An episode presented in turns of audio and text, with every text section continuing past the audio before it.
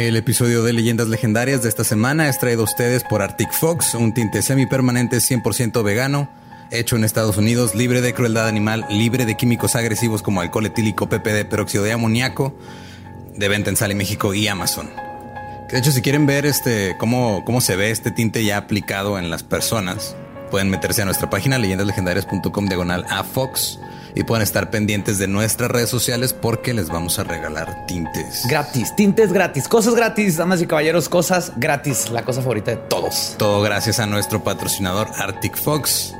Que la neta estoy pensando, tal vez igual y yo también me pinto el cabello. Yo también creo que me puedo hacer algo que una, un hombre de 38 años se puede ver decente con ese tinte. Estoy seguro que se puede hacer. Mira, te has hecho muchas cosas con las que no te veas decente en toda tu vida. Entonces, ¿quién soy yo para ahorita empezar a ser ¿Quién eres tú para juzgarte de a ti mismo? La verdad. Pero sí sigan también Arctic Fox en sus redes como Arctic-Fox-México en Instagram o Arctic Fox México en Facebook. Y también este, les queremos recordar que si nos quieren apoyar, ¿qué pueden hacer, güey? Pueden ir a Leyendas Podcast en Patreon y ayudarnos para recibir muchas cositas extras, aparte de sentirse bien bonitos de que los queremos mucho, mucho, mucho porque nos dan una parte de su salario para que nosotros podamos estar aquí siguiendo haciendo lo que hacemos y nosotros les regresamos a ustedes guiones y calcamonías y cosas especiales que nada más los de Patreon saben. Que Contenido extra, digital, hay algunas sorpresas que salen de vez en cuando. Oh, yes, oh, yes. Entonces no olviden Patreon. Patreon.com diagonal leyendas podcast. Este, y pues estuvimos hace poco en la Ciudad de México, en el Hotel Casablanca nos quedamos ahí en una zona muy céntrica, enseguida de la Plaza de la República, ¿se llama? Está por ahí por el centro. Sí, está el domo ese gigante donde una vez un vato pasó por avioneta y le pidió matrimonio a una chava. Es una historia así como de los y, y luego de ahí este, se quedaron en el Hotel Casablanca unos días, ¿no? Y ahí... Porque hay alberca en el techo. no sé si se quedaron, pero hay una alberca en el techo. Bueno, hay una, hay una piscina en el techo. No sé cuál es la diferencia entre alberca y piscina, pero mis notas dicen que es una piscina. Va a ser como quesadilla y quesadilla, ¿no? Una de esas cosas. hay, hay, un hoyo con agua en, el, último piso, en el techo del Hotel Casablanca. En serio, vayan. A este, de hecho, por ahí nos llegó una mención ahí en redes sociales de una persona que fue al Hotel Casablanca porque nos vio que ya andábamos. Este, lamentablemente fue después de que estamos ahí, entonces ya no nos topó, pero, pero, se fue a quedar ahí. La neta está muy chido, tiene cuartos muy bonitos, está muy céntrico, puedes ir a turistear bien a gusto. Y también este, les queremos decir que, eh, pues, el episodio 29 pues este se perdió, no sabemos dónde quedó. No, ya buscamos entre el colchón y la base de la cama, no estaba ahí. No estaba ahí. Eh, eh, hubo ahí el mención de MK Ultra. No, hay, no hay forma de comprobarlo. Lo atropellaron con el gatito acústico. No, no sabemos que no sabemos. dónde quedó el episodio. Este, lo único que podemos decir es que lo que sea que estén pensando, probablemente eso fue lo que pasó. Exactamente. y Así pues, vamos a pasar al siguiente episodio que es el Pero espérate, es que falta algo. Ah, ¿qué faltó? Voy al del río. Uf. ¿Qué te traigo? Yes. Hoy se me antoja papitas y un queso de cabra. Ah, también lo consigues ahí. Supongo. Voy a ver si hay queso de cabra. Mínimo debe haber dip de queso de cabra en el ah, eso río. Sí, La mejor tienda de conveniencia de Ciudad Juárez, que siempre nos patrocina y siempre nos tiene cerveza lista para llevar. Así es. Y pues, siguiendo con el efecto Mandela, vamos al episodio que siguió del episodio que todavía existe. Nos dejamos con el episodio 30 de Leyendas Legendarias. Bye.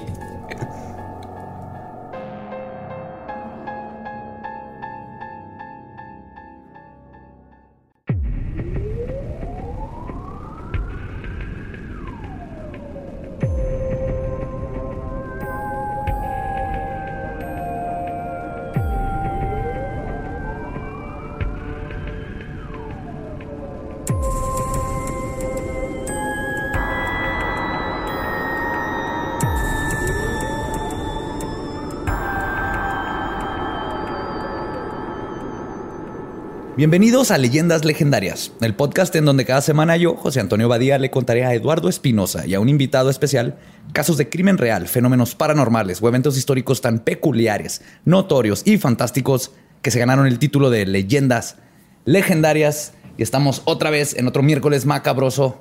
Como siempre, me acompaña Eduardo. ¿Cómo estás? Eh, como siempre, te acompaño aquí y estoy bien. Sentado a la derecha. Sentado a la derecha del padre del podcast.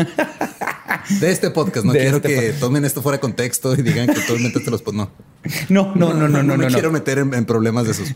y con nosotros, una invitada mega, mega especial, una muy buena amiga, Alexis de Anda, ¿cómo estás? ¿Cómo estás acá en Juaritos? Hola Juárez. Bueno, esto lo escucha gente en todas partes, pero hola a ustedes que estamos en Ciudad Juárez. Qué placer, qué honor estar aquí en Leyendas Legendarias, de verdad. Wow. el, placer es, el placer es nuestro y te tenemos un caso bien padre que escribí justo para ti. A ver. Porque tiene de todo. Está bien padre. Ahí les va. En 1972, entre 1972 y 1978, en Cook County, Illinois, Chicago, en los Estados Unidos, la desaparición de más de 30 jovencitos en el condado tenía a la comunidad completamente relajada porque nadie había descubierto que todos estos casos estaban relacionados. Cuando finalmente dieron con el hombre que había perpetuado todos estos crímenes, la sociedad quedaría en shock al enterarse que el asesino no era un monstruo, sino un vecino muy querido que participaba en múltiples obras de caridad y que se codeaba con la esposa del presidente de los Estados Unidos. Nadie pudo haber imaginado que este ciudadano ejemplar escondía bajo su casa cosas muy malas. Hoy les voy a, contar de por qué no debemos de confiar en los payasos y vamos a hablar de John Wayne Gacy, el payaso asesino. ¡Puta madre! ¿Le tienes, miedo a los payasos, Alexis? Mira, tengo dos historias con payasos. La primera es que cuando yo tenía como tres años, no sé por qué chingados había un payaso, un muñeco de un payaso en mi casa. O oh, de esos sí, que siempre están como bien creepy, de esos muñecos. Como el de O sea, no sé si existe un, payaso no creepy, pero este estaba extra creepy. O sea, era como payaso antiguo, como de, esos de pies. Sí, sí, cabeza y manitas duras y cuerpo blando, relleno, así fieltroso. No hagan eso, papás. Y Total, no sé, ahí estaba en la casa. Y mi hermana, cuando yo me dormía, me lo acostaba al lado. Despertabas con él. Con el payaso al lado y me decía, es tu novio. Y yo, no, no es mi novio este payaso. Historia uno. Historia, dos. cuando, tenía como seis años, vi It. Ah, claro. Esa es la serie. A todos. Claro. Vi It en casa de mi abuela y al otro día me dio varicela. Según yo, del susto. Es probable. O sea, igual ya traía el virus por ahí, pero yo siento que se me bajaron, las, defensas del susto y pum, varicela. No duraste meses sin... Yo me daba pavor cuando me ponía el champú y tenía que cerrar los ojos en la regadera. no ciego. Porque esa escena donde sale del... la coladera. ¡oh! yo creo que muchos de nosotros tenemos pedos en los ojos porque queríamos... Así no queríamos cerrar los ojos por nada en la regadera. y había otra película que también... Esa me daba miedo y ahorita ya me gusta, que se llama Killer Clowns from Outer ah, Space. esa es buenísima. que era más como comediosa. era B-movie, ¿no? esas películas que están, o sea, son malas a propósito, casi casi. Pero sí en su momento también me daba miedo porque metían a, la gente como en globos y se los chupaban y eran como su malteada. ¿Y Poltergeist nunca la viste? Claro. Pues no te acuerdas del payaso ese que agarra al niño de abajo de la cama Ay, ya no me acordaba y ahorita ya me acordé. los que no han visto pues mira, alguno de esos madre. No te fue tan mal con los payasos a ti como les fue a los 30 que encontraron en la casa de este Sí, bueno, mira, sí, estoy aquí para contarlo. para saber bien cómo estuvo y dónde viene el verdadero horror a los payasos. John Wayne Gacy Jr. nació el día de San Patricio en el hospital de Edgewater en 1942. Sus padres, John Wayne Gacy y Marion Elaine Robinson Gacy, también tuvieron dos niñas, Joan la mayor y Karen la menor. Los tres hermanos fueron creados católicos y fueron escuelas católicas. Los Gacy eran una familia de clase media que fomentaban que Gacy participara en variadas actividades después de la escuela, como los Boy Scouts y trabajos de medio tiempo como repartidor de periódico o bolsero en tiendas de conveniencia. Clásico de esos tiempos. Gacy fue nombrado así por el famoso actor de películas western John Wayne, un héroe personal del papá quien mostró un temprano desprecio hacia su hijo único varón. A pesar de haberle puesto el nombre de un estereotípico macho pistolero icónico de los Estados Unidos, Gacy siempre fue un niño descrito como débil y afeminado, mm. cosa que su papá despreciaba y lo llevaba a actuar violentamente contra su hijo. Gacy, por su parte, vivió siempre intentando ganarse el respeto de su papá, cosa que nunca logró, pero que marcó su personalidad. Gacy vivió una infancia. para, todos los papás que luego dicen que los niños no se trauman y que no es cierto, que no hay pedos. no hay pedos. No, es que hay que nalguearlos así de vez en cuando. Digo, todos estamos traumados y todos vamos a estar traumados, pero si tu hijo es gay, déjalo ser gay. Exactamente. Si no, va a matar niños disfrazado de payaso. Sí, y no les pongan nombres que luego los, los van a hacer tener que ser algo que no son. Sí. Cuando le ponen así como Voltron, el destructor. Y no tu hijo, lo único que hacer es pintar macarrones. Va, a ver, mira, en, ya ahorita hay un chingo de niños que se llaman Lionel o Cristiano y que son pésimos para el fútbol. exactamente. Sí, sí, no, no les pongan nombres que luego tengan que llegar al nombre. No, no, no. Sí. Ponles así José y María. y esos, les van a, llegar chingón. Esos sí, le, encajan perfecto a ese. José y María, ¿no? María y José. ¿Para qué? María José y José María. Y José María. Y ya se van a coger uno con el otro porque en Monterrey, Nuevo León. Saludos a Monterrey, Nuevo León. Nos Saludos, vemos en... Nos vemos en octubre por allá. Pues Gacy vivió una infancia normal y típica de una familia católica de los 50 el padre de Gacy era alcohólico y podría describirse como un disciplinario estricto y excesivamente crítico que a menudo golpeaba a Gacy, por lo que la mayoría de las personas considerarían, eh, por lo que la mayoría de las personas considerarían errores menores. Además de que lo menospreciaba. O sea, si, el papá de John Wayne Gacy fuera tu papá y te hubiera visto trabarte diciendo consideraría. Me hubiera, pegado. Partido la madre. Sí, por ejemplo, el papá tenía muchas herramientas y así, y si John Wayne Gacy las dejaba fuera del lugar, golpiza. Era el clásico, ¿no? Tiraba el agua, golpiza para todo. niño pendejo. sí, exististe. Y ¿Por qué naciste? Maldita sea, yo no te quería. Pues Además, como que ahorita que dijiste, el papá golpeaba gays, dije, pues sí, golpeaba gays. Sí. Pero era Gacy. Gacy. El nombre trae la penitencia. Gacy. Puede ser. No puedo creer que después de toda una semana estar escribiendo nunca esa conexión. Mira. Ajá. Y de hecho, el papá le decía maricón, poco hombre, queer y un nombre bien raro, fruit picker. Fruit picker. Fruit picker. Ajá. que andaba ahí agarrando frutitas. Agarrando frutitas, ajá. Picando frutas. Picando pues como fruity, ¿no? Dicen como que es fruity. Yo creo que viene derivado del fruit picker. Del fruit picker, que no sé exactamente cuál es la analogía con, con el homosexualismo. Y el otro con un plátano metido así hasta la garganta. ¿Qué, papá? Déjame. Espero no estar haciendo chistes homofóbicos. mucho respeto a mi comunidad, ¿eh? Yo amo a mis gays, ya saben. Todos los amamos. aquí el, homofóbico aquí es el papá, no, sí, aquí es el papá el abuso no se restringe a Gacy. Su padre también abusaba física y emocionalmente de su madre y hermanas.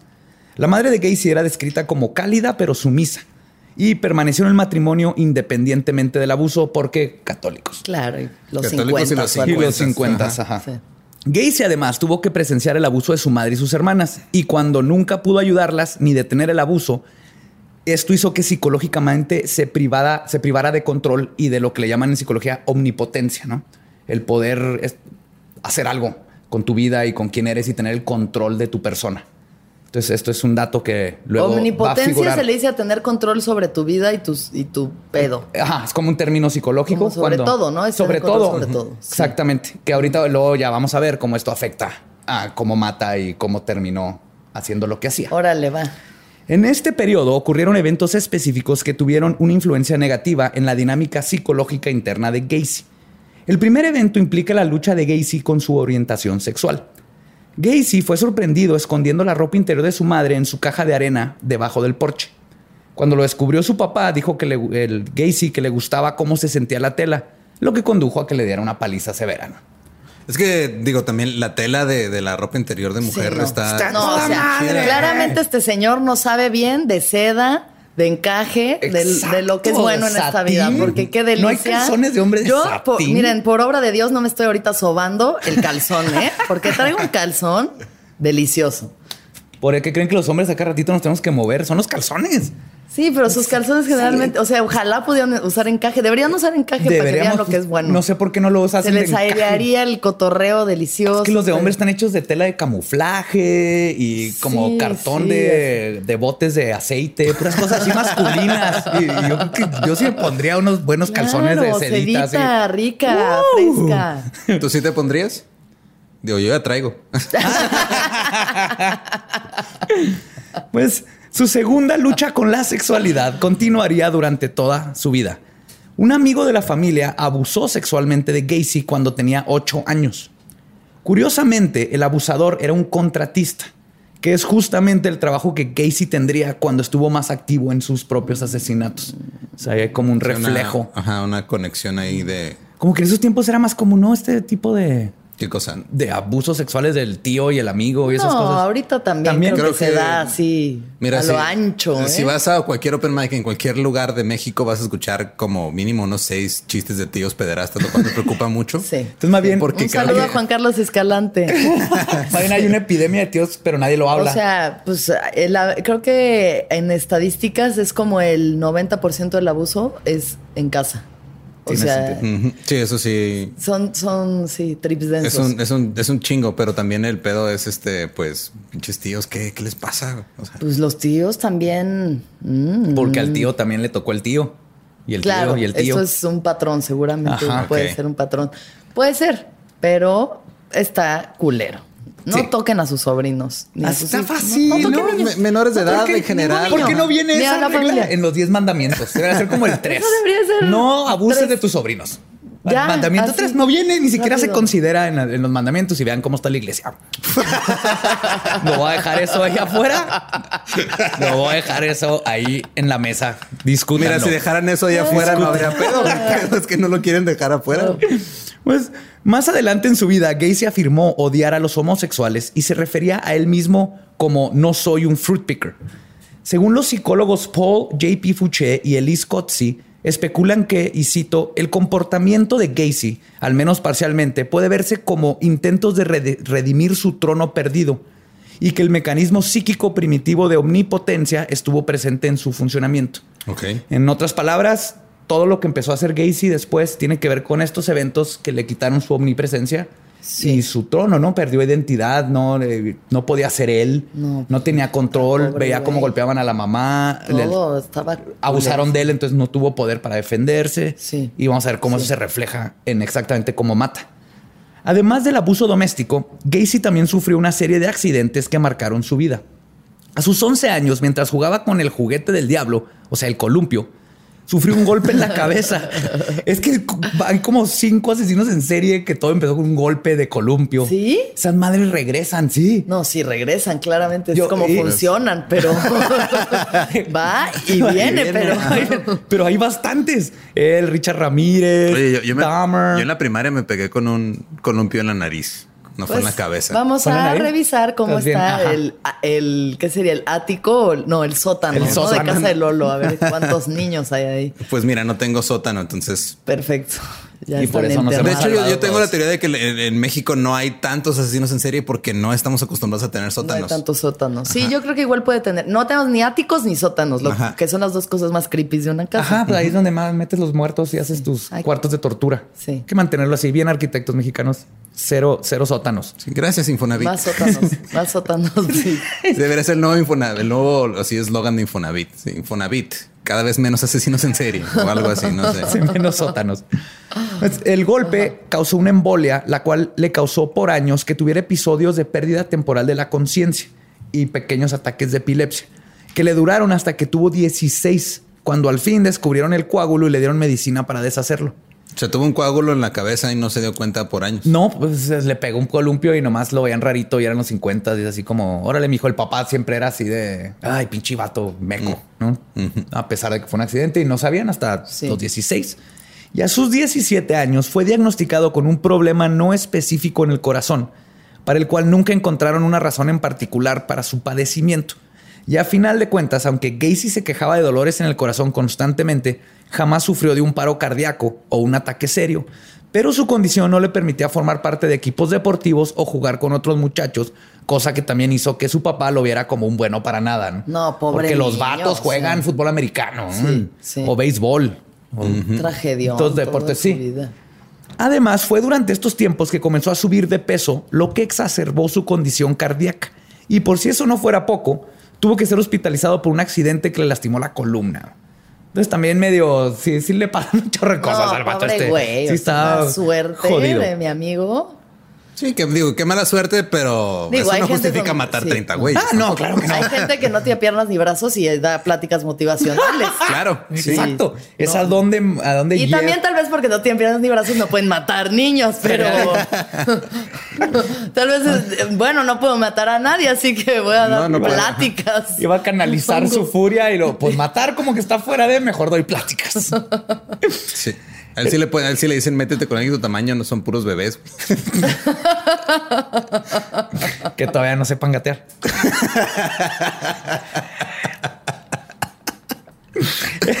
en 1961, después de una pelea tensa con su papá, decidió dejar la escuela e irse a vivir a Las Vegas, donde consiguió un trabajo como asistente de ambulancia. Hasta que sus empleadores descubrieron que mintió sobre su edad y le cambiaron a un trabajo de conserje en la morgue. Durante este tiempo, Gacy... No lo corrieron, nada más lo cambiaron. No, nomás lo cambiaron, así Eres que... muy joven para este trabajo. Tú no puedes... con los muertos. Oye, John, tú no puedes manejar una ambulancia. Ponte a trapear los pisos, John. Así fue. De la morgue. De la, morgue. Pues durante este tiempo, Gacy estuvo expuesto a la muerte al ver los cadáveres y el proceso, el proceso de embalsamamiento, algo que lo hipnotizó. Un evento significativo en este periodo fue cuando Gacy Cuenta que se metió en el ataúd donde tenía el cuerpo de un adolescente fallecido y cuenta que procedió a abrazar y acariciar el cuerpo y obviamente luego tener sexo con él. Ya. Necrofilia. Ya empezamos. Fue su primer contacto. Y al parecer este fue no solo su primer contacto sexual, sino su primer contacto homosexual. Bueno, técnicamente. Con un cadáver. Entonces, técnicamente su primer contacto sexual fue su tío. Bueno, consensual. Primer contacto sexual consensual. No, tampoco es consensual porque el muerto no creo que haya estado como de sí. O sea, yo no tengo. consenso no hay. no hay, no, te puedo citar si el cadáver está de acuerdo o no. No hay, no hay récord de eso, pero podemos asumir que no estaba. Tampoco, ni le, ni le, yo creo que ni le disgustó, ni, o sea, le dio igual. El cadáver yo creo que le dio igual. Pero pues, se le subió al muerto. al se le subió, se le subió al muerto. Eso es tomar control de tu mm. vida. Mm. Logro desbloqueado. Según Gacy, este incidente lo marcó tanto que decidió irse de Las Vegas. No dice si lo marcó para bien o para mal, pero tardó tres meses en juntar suficiente dinero para regresarse a Chicago, después de que aprendió a que no era fácil tener un buen trabajo sin un título de prepa, porque nunca se graduó. Mm. Su madre y hermanas, con las que siempre estuvo muy buena relación, lo recibieron de vuelta a la casa, quienes además tuvieron que intervenir para que el papá lo dejara vivir con ellos de nuevo. Sí, obviamente el papá cuando se fue le dijo, vete y lo que regresara. Eventualmente se graduaría de la Universidad Northwestern, que no está avalada por el equivalente de la SEP. O sea, esas universidades que te dan así como títulos chafas, ¿no? Sí, no universidad abierta. Como técnico. Hace cuenta, pero no, los títulos no sirven para nada. ¿Cómo se llama esta que se anuncia un chingo allá en México? Que son como cursos técnicos que acabas la prepa en un examen y. no, se supone que sí, este. Se supone que esa sí es legal, pero no. No me acuerdo, antes se un chingo de El CNCI era una que. CNCI es de ese tipo, ajá. Tech Milenio, tú sabes, todas esas cosas. también es legal. El ¿Ah, Tech también. El, Tech. El Tech de Monterrey también. entonces sí están avalados, nada más este. Por pero, pero como si no estuviera. Pues haz de cuenta. Entonces, se graduó de, una universidad con, que vale con, un título de negocios mm. que, aunque no valía para mucho, sí le enseñó a Gacy que su vocación era ser vendedor y aprendió que tenía una facilidad para convencer a la gente y una lengua de plata que lo hacía poder comprobar, comprobar, perdón, este, hacer que todo el mundo le creyera todo lo que decía y se convertiría en una de sus herramientas más importantes que utilizaría a futuro para cometer sus crímenes y salirse con la suya por varios años. Rápidamente subió por los rangos de la compañía Non-Bush Shoe, ¿cómo se llama? Non-Bush. ¿eh? Non-Bush, como los niños, Non-Bush. Non-Bush. Non-Bush. Convirtiéndose en gerente de una de las tiendas en Springfield, Illinois. Y fue aquí donde comenzó a asociarse con varias comunidades católicas como el Club Chirro, donde fue presidente, el Concilio Interclub Católico, la Sociedad Holy Name y los famosos JCs, donde alcanzó el puesto de vicepresidente y ganó el premio de Hombre del Año. Cabe mencionar que los JCs han visto entre sus rangos a Bill Clinton, Gerald Ford, Bill Gates, Richard Nixon, Elvis Presley y el mejor basquetbolista del mundo, Larry Bird. Y Edmund. Pensé que Michael Jordan. No, Larry Bird. Ah. Nadie podía meter tres puntos como Larry Bird. Era el único hombre blanco que sobresalía. Lo, voy a dejar ahí. o, sea, estás, estás. Un momento, Larry Bird, el de Plaza Sésamo, era un basquetbolista. Estás, consciente que eh, mandaste a la verga toda la herencia afroamericana en el básquetbol diciendo que Larry Bird es el mejor basquetbolista del mundo. Nos van a llegar muchos correos, ¿verdad? Por eso. A ti. Ustedes digan, opinen. Es Michael Jordan. pero, pero díganme que Pippen, Jordan y Bird eras la mejor trisomía. Mira, LeBron James ahí va también para y ese es nuevo. Yo no sé nada de básquetbol. Porque estamos hablando de básquetbol. Tú empezaste, tú empezaste mandando a la chingada a la comunidad afroamericana en el deporte que dominan. Pero otro de los que también estuvo ahí es ni más ni menos que Edmund Kemper, el asesino de colegialas que si han visto Mindhunter, todo el mundo recuerda es el bigotito con sus lentes. y lo curioso es que él se metió a los JCs ya en la cárcel. Lo aceptaron. Ah, es que ya se reformó. Ajá. O sea, en la cárcel te reformas, encuentras a Dios y, ya. A lo que iba aquí es que si alguien está en Estados Unidos y tenía pensado entrar a los JCs, aguas. Aguas. Ya, para que vean, ¿no? Las fichitas. Las fichitas. dudo que el target de gente que escucha leyendas legendarias este, esté buscando meterse a esas por los motivos correctos. Y fue por su asociación con estas organizaciones que en un punto terminó apareciendo con la ahora vergonzosa foto, dándole la mano a la entonces primera dama Rosalind Carter. Ahí pondremos la foto en los show notes. Entonces, la esposa del presidente Carter sale con John Wayne Gacy. Algo que nadie puede negar de Gacy era su ética de trabajo. De hecho, una vez tuvo que ser hospitalizado al caer exhausto después de varios días de estar ayudando a la comunidad y trabajando. Y parte de esto se debe a que psicológicamente Gacy quería ganarse el aprecio y reconocimiento de sus compañeros, buscando en este elogio sustituir el reconocimiento que su padre nunca le dio. Claro. Y Estaba ahí tratando de compensar. Ajá y al mismo tiempo. ¿Qué era? ¿Comediante o qué? estar compensando ahí. Bueno, digo, fue, fue payaso. Pues sí, estamos tan errados. Y, que es lo contrario a la comedia, la tragedia. Y él hacía tragedia en lugar de comedia. No, fuera de pedo, er, si era, si era bien gracioso este güey. A mí lo que culero es un culero, pero era gracioso. Dicen que la, fórmula de comedia es tragedia más tiempo. Ajá. Yo creo que este güey no, le dieron el tiempo suficiente para convertir su tragedia en, el comedia. mejor especial de una hora que hemos visto en nuestra historia, güey. Vamos a ver, se avienta buenos Si no les ha pasado que su casa huele bien culero porque enterraron a 30 jóvenes abajo. No, no, me identifico. Oh, sí, no me acuerdo. La comedia me representa. wow. Quería sustituir el reconocimiento que su padre nunca le dio y al mismo tiempo poder comprobar a su papá que se había convertido en un hombre exitoso. En septiembre de 1964, Gacy se casó con Marilyn Mayers, quien era colega de trabajo y cuyos padres eran dueños de varias franquicias, franquicias de Kentucky Fried Chicken. Mm. Ajá. Casey comenzó a trabajar para su suegro en uno de los Kentucky Fried Chickens y continuaba con su trabajo social en los JCs, trabajando hasta 12 horas diarias. Todo a favor de su sueño de algún día tener una franquicia propia y poder comer pollo gratis todos los días. qué rico. Mira, el sueño de todos. Sí, ya qué a gusto, ¿no? pollo gratis. Pollo gratis, buen empleo, soy gerente. Ya. Tengo pollo a domicilio. Y su papá por fin le dijo que medio estaba orgulloso de él y que tal vez se había equivocado poquito cuando se enteró que ya se había casado y que ya estaba trabajando en un Kentucky Fried Chicken. Antes era más fácil la barra del éxito era más bajo, ¿no? Chicken, creo. Así que hijo, estoy orgulloso de ti por trabajar en ese KFC. Hijo, no podría estar más orgulloso. Eres de las pocas personas que sabe los ingredientes secretos del coronel. Estás cabrón. Es como el presidente que sabe los códigos de la bomba nuclear. John Wayne Gacy sabía los ingredientes secretos del coronel. Les sabía las 11 hierbas y... Son 11 hierbas. ¿Son 11 hierbas? Dicen este 11 herbs and spices. And spicy especias. Y especias hierbas, hierbas y especias. Y son secretos Un leyendas legendarias de cuáles son las 11 hierbas y especias.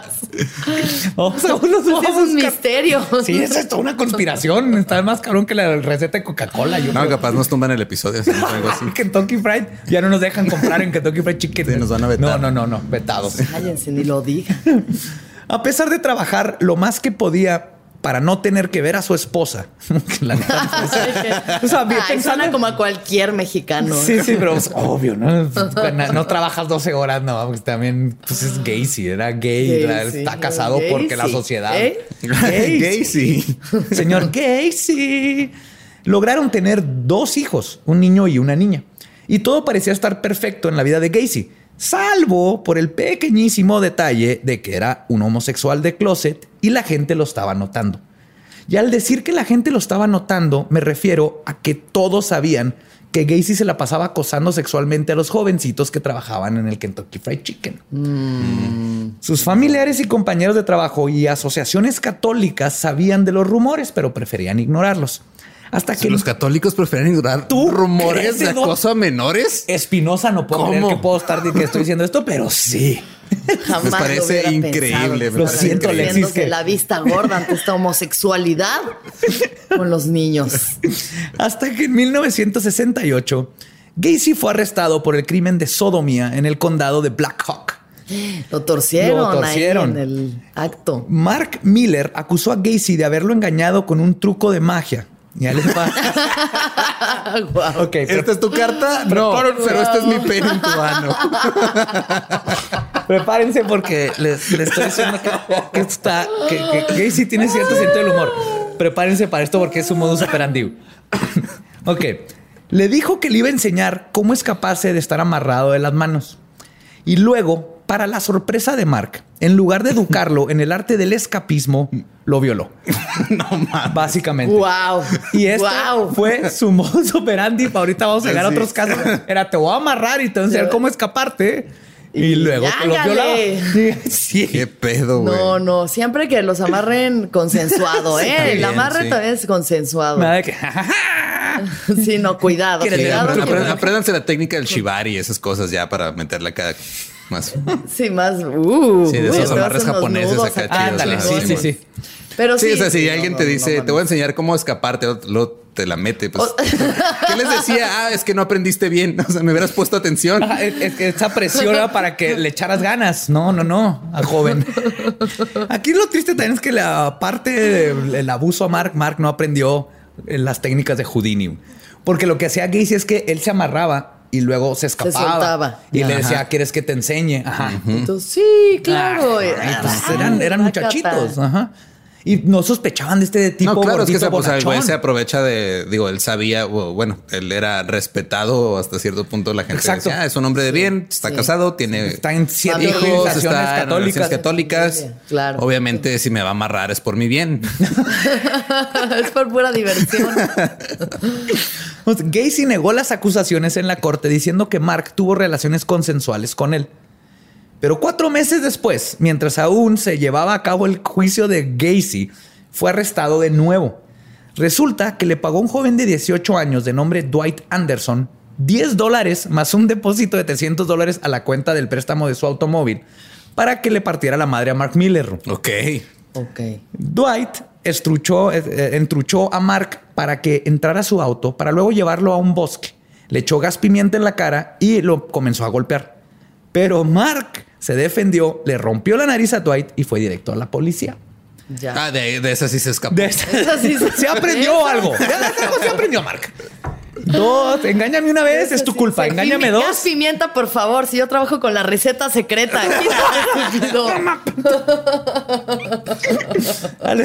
Once especias y hierbas. Yo no Pura pimienta.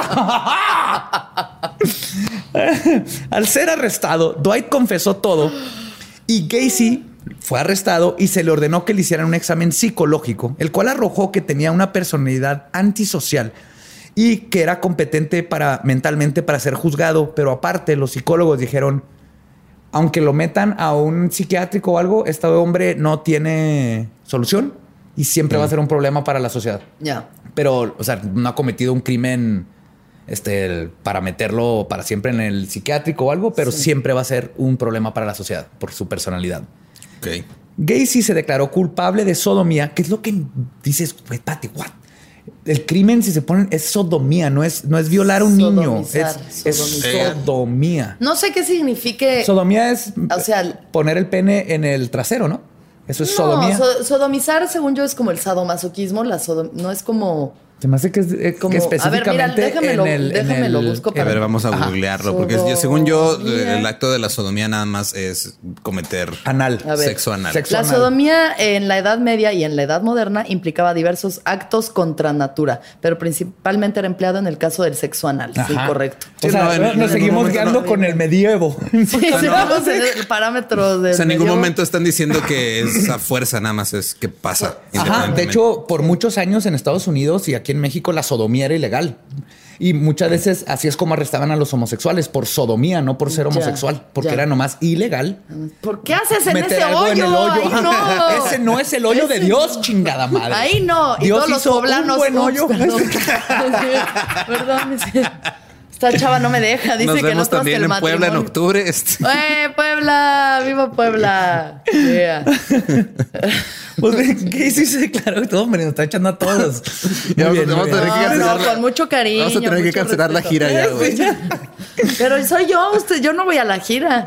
Yo Buen punto, ya. Sí. Que todo bien, tú sigue echando. Un saludo a Puebla. Échale, échale. Gasolina al fuego. Gacy se declaró culpable de sodomía y el juez le dio una condena de 10 años.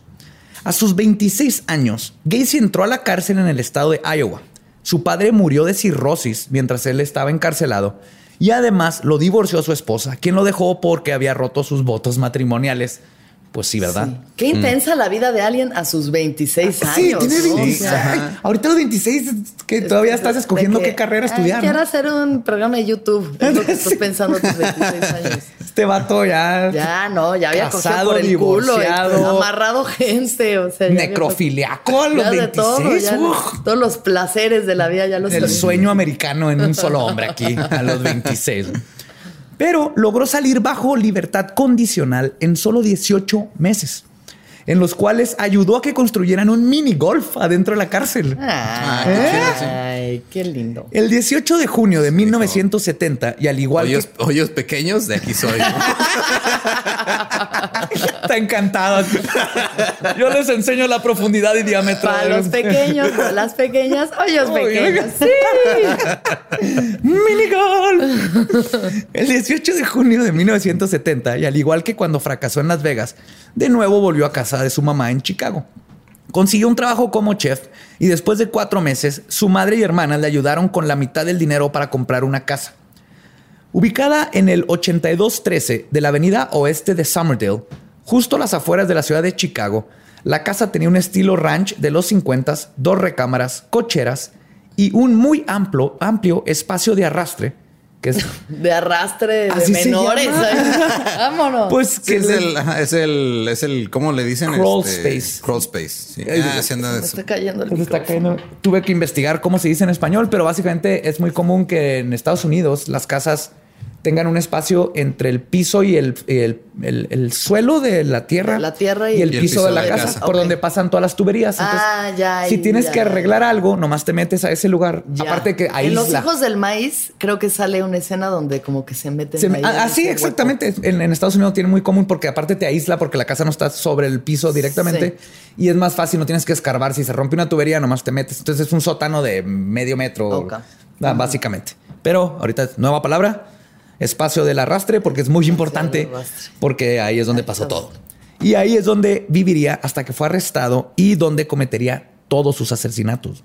Eso es muy curioso, no es común en asesinos en serie. Sí, que hagan todos en, en, su propia casa y todos ahí, o sea, no, no atacaba. Pero lo que hablamos de la omnipotencia de este vato, ¿no? El estar en su casa, en su propio ambiente, el controlar absolutamente todos los aspectos del asesinato era una parte muy importante de su modus operandi y su psicología. A solo cuatro meses de vivir en su nueva casa, Casey fue arrestado de nuevo, acusado por un jovencito a quien había conocido en la terminal de autobuses Greyhound, porque ahí se la vivía. No sé si conocen los Greyhound, pero imagínense la, cuál es la peor. Los chihuahuenses aquí en los ochentas. Imagínense la peor línea de automóviles, de, autobuses, Y en Estados Unidos ese es el Greyhound. Baratísimo, van a todos lados y está asqueroso. La única vez que me subí ahí fui a Houston y había un tipo eh, fumando crack a un lado de mí. Tuvieron que bajar a un tipo porque este, se puso violento porque venía todo alcoholizado. Ah, aventuras. Una experiencia. Sí, sí. Toda una experiencia. Pues lo agarró de la terminal de autobuses por haberlo forzado a tener relaciones sexuales con él. Pero los cargos fueron finalmente retirados cuando el joven no se presentó al juicio. Sí, que era, era como en esos tiempos, porque muchos de estos jovencitos que agarraba eran este chavitos que pedían ride, que estaban moviendo y muchos pues no se querían quedar. Y aparte en estos tiempos está todo el tabú de este, la homosexualidad y el, que todavía existe ahorita y es un problema muy grande, ¿no? Denunciar. Entonces muchos se también este, creo que a ver, apriétalo más allá está cayendo aquí el de abajo. ¿eh? Sí, creo que nomás ahí. Métele Estamos el ruido al que fierro. Métele al fierro. No saquen ese contexto, por favor. Este, es un problema técnico. técnico. Creo que ya con eso, ¿no? Apretando al fierro ahí. Está el fierro. Creo que es que también, o sea, estaba esa creencia también de, digo, tal vez, digo, no, no necesariamente los a los que violó, de los que abusaron homosexuales, pero como no era tan abierto todo ese pedo, o no, la gente no sabía bien qué estaba pasando con eso, eh, muchos creían de, ah, es que como ya me violaron, ya debo ser homosexual. Exactamente. Entonces se quedaban con esa idea de, ah, cabrón, este güey ya me hizo gay. Y también hubo unos que, que iba y eran, este, pues eran prostitutas, ¿no? Conseguía también... chichifos? Ajá, por dinero y todo. Y el, problema fue a los que mató. Ese es el mayor problema. Ese es el mayor problema. de todo esto. Pero es que pues, los asesinos en serie por lo general van a irse contra grupos vulnerables. Por eso es bien común, siempre son prostitutas, este los hippies cuando que pedían ride, ¿no? Eh, todas estas este, culturas vulnerables que les dicen los medio vivos o los medio muertos en, muchos casos, porque es la gente que cuando las matas nadie va a preguntar por ellos. Y los asesinos en serie conocen perfectamente que ese es el mejor, la mejor víctima. Entonces le tiran los cargos porque no se presentó. Dos años después, Gacy se casó con Carol Hoff, una madre. Segundo matrimonio. Segundo matrimonio y una aquí esperando que le contesten un WhatsApp. Ah, se crean. Pues se casa con una madre soltera recién divorciada con dos hijas. Quien, a pesar de conocer el pasado de Gacy, Carol decidió darle el beneficio de la duda de que se había reformado en prisión. Y además, estaba pasando por un momento muy vulnerable al no tener cómo mantener a sus dos hijas eran los 50, y pensó que Casey sería un buen proveedor para ellas. Aunque a una semana de la boda, Gacy fue arrestado de nuevo por pretender ser un policía y así meter a un jovencito a su carro y forzarlo a que le hiciera sexo oral. A una semana de la boda. No, tiene vergüenza este hombre, de verdad. Y todavía no empieza. Y que le dijo a la esposa, hey, tú ya sabías a qué le habías entrado. O sea, ya me conoces, ¿para que te casas conmigo? Y todo en el mismo pueblo. Nunca se... ¿Dónde vivía en Houston? En Chicago fue ah, donde pasó casi todo. Ah, bueno, sí. o sea, es como de que, oye, en ya Des este Plains se llama. Des Plains, Chicago. Está a las afueritas de Chicago. Se salvó de esta porque al parecer el jovencito intentó extorsionar a Gacy por dinero para no, meterlo, lo cual, al parecer, en Illinois, un crimen mata otro crimen y quedaron tablas, básicamente. Entonces, él te acusó de, ah, tú lo estás acusando de extorsión, pues se cancela y lo dejaron ir a los dos. Hey, ¿qué tal? Soy Lolo de Leyendas Legendarias y les quiero dejar un pequeño adelanto de nuestro nuevo podcast. Estás escuchando El Dolop, parte de All Things Comedy Network. Este es un podcast de historia americana en el que cada semana yo, Eduardo Espinosa, le contaré un suceso histórico americano a mi amigo José Antonio Badía, que no tiene idea de qué se va a Ok, lo bueno es que, el tema. lo bueno es que nada más te trabas cuando lees, ¿verdad? Sí, sí, sí. No, no cuando voy a decir una línea que he dicho ya como cuatro o cinco veces.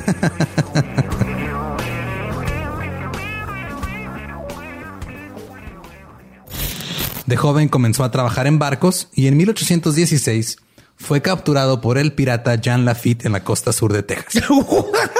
Güey, ese será mi sueño. Ok, top uno, que me secuestren este, extraterrestres. Número dos, tiene que ser que me secuestren piratas. Estén pendientes y suscríbanse a El Dolop.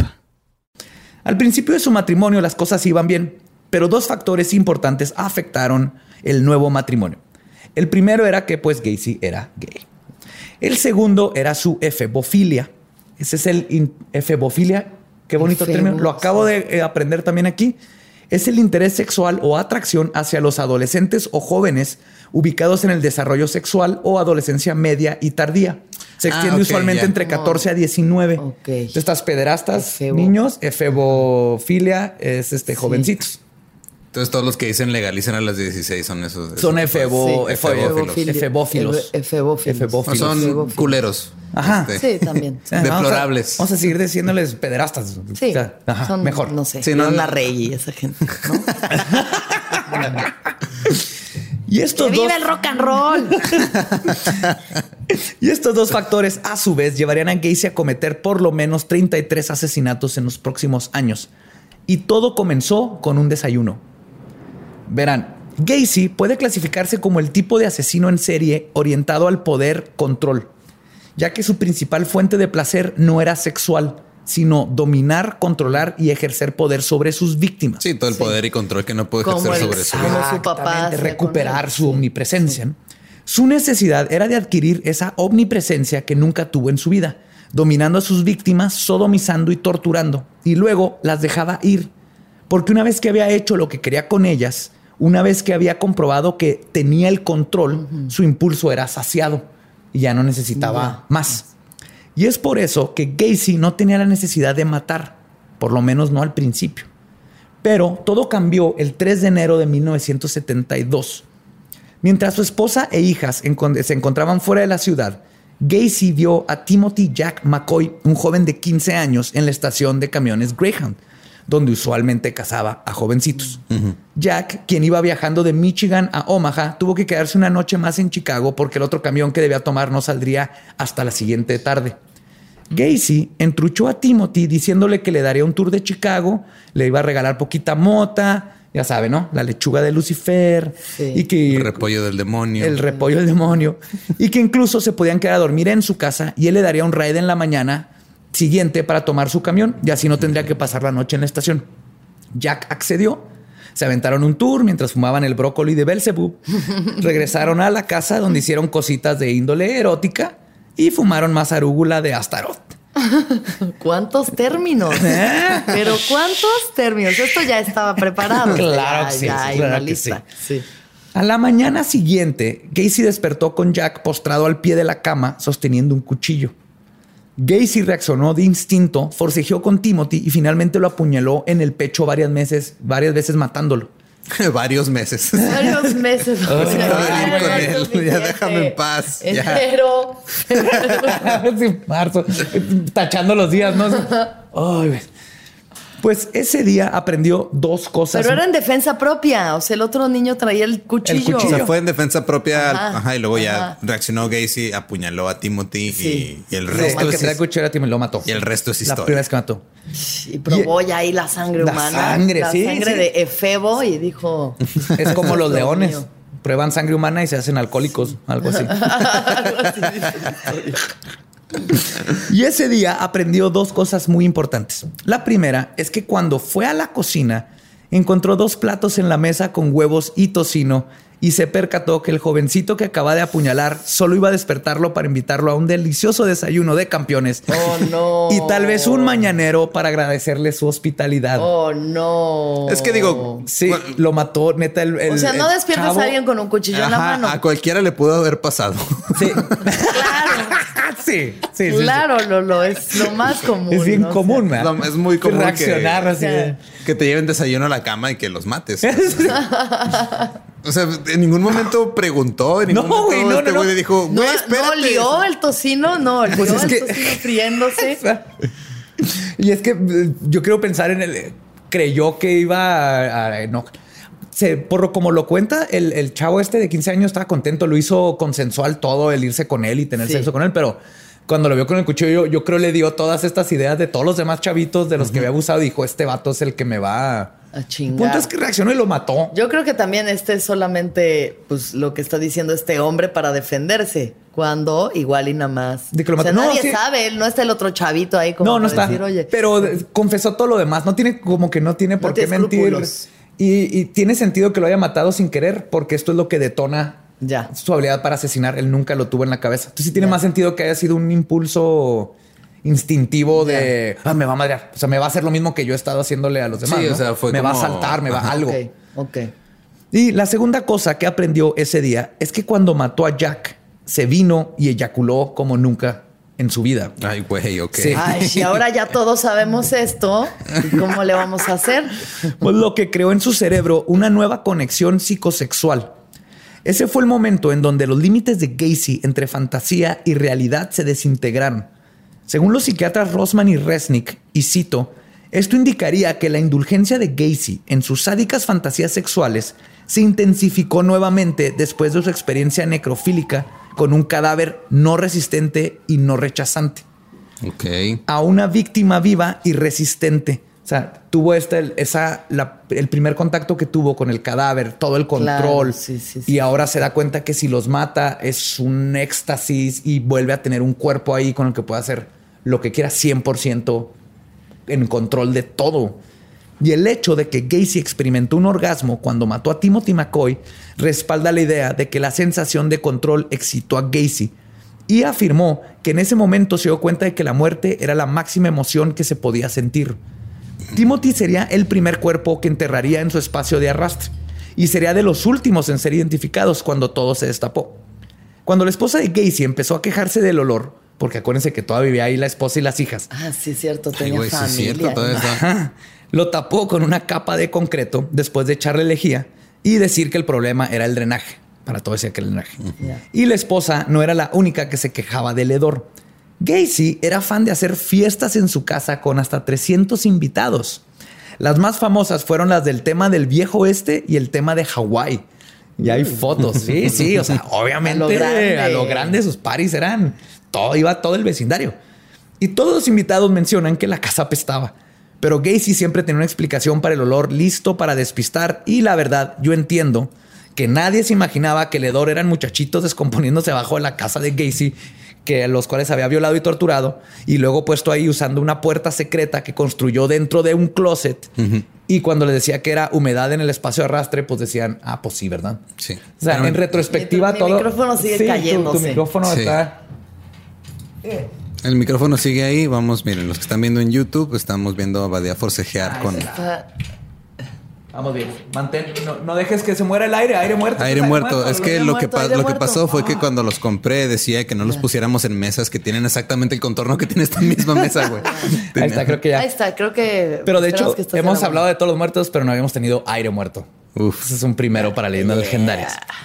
Pues, continuó con su modus operandi de hacerse pasar por policía, ofrecer las espinacas del diablo y en veces aplicar cloroformo cuando las primeras cosas no funcionaban para conseguir más jóvenes. ¿Pero qué no se supone que el cloroformo no es tan instantáneo como lo investigué? Necesitas mínimo cinco minutos constantes de respirarlo. Es mucho tiempo. Es un chorro. Pues que lo sí se quedaba cinco minutos ahí, con pues ellos y luego tienes que estárselos poniendo constantemente. O sea, como a los dos minutos te vuelves a oxigenar. No se sabe exactamente cómo funciona el cloroformo. No saben si es porque sustituye el oxígeno o porque si se mete entre una las ondas de entre las neuronas y como que apaga el cerebro. Pero el punto es que necesitas como cinco minutos, no es en las películas así las películas nomás llegan y te quedas horas, no. Entonces los dormía y de hecho por eso muchos de los que luego lograron sobrevivir ante todo esto se acuerdan porque despertaban y se acuerdan de mm. pedacitos en los que los volvía a someter y les volvía a poner el cloroformo, pero usaba cloroformo. Eh, este, cuando las primeras cosas no funcionaban, usaba el, el cloroformo, perdón. Cloroformo. Pero, pero ahora con la intención no solo de violar y torturar, sino también de asesinar. Y en 1974 fundó su propio negocio de construcción, PDM, Painting, Decorating and Maintenance. O sea, decoración, pintura y mantenimiento. Lo que le aseguraba una fila de adolescentes constantes, los cuales entraban como ayudantes. A varias personas se les hacía curioso que siempre estuviera rodeado de jovencitos, a lo que Casey simplemente respondía que contrataba jóvenes para poder pagarles menos, cosa que se hacía siempre. A veces ni les pagaba en meses. aparte era culero como, como, empleador. Pero su esposa no fue tan fácil de engañar, especialmente cuando descubrió varias revistas de pornografía gay y anudado a que tenía años de que su vida sexual era inexistente. Así que el 2 de marzo de 1976 finalizó el divorcio. Después de esto, los asesinatos de Gacy mostraron un aumento sistemático que alcanzaron un clímax durante el periodo del 1976 al 78, cuando mató a 23 de sus 33 víctimas. No mames. Los investigadores especulan que, fue el, que el fuerte aumento puede estar relacionado con el hecho de que la esposa de Gacy, Carol, se mudó de la casa proporcionándole un control total y una interferencia limitada cuando torturaba y mataba a sus víctimas.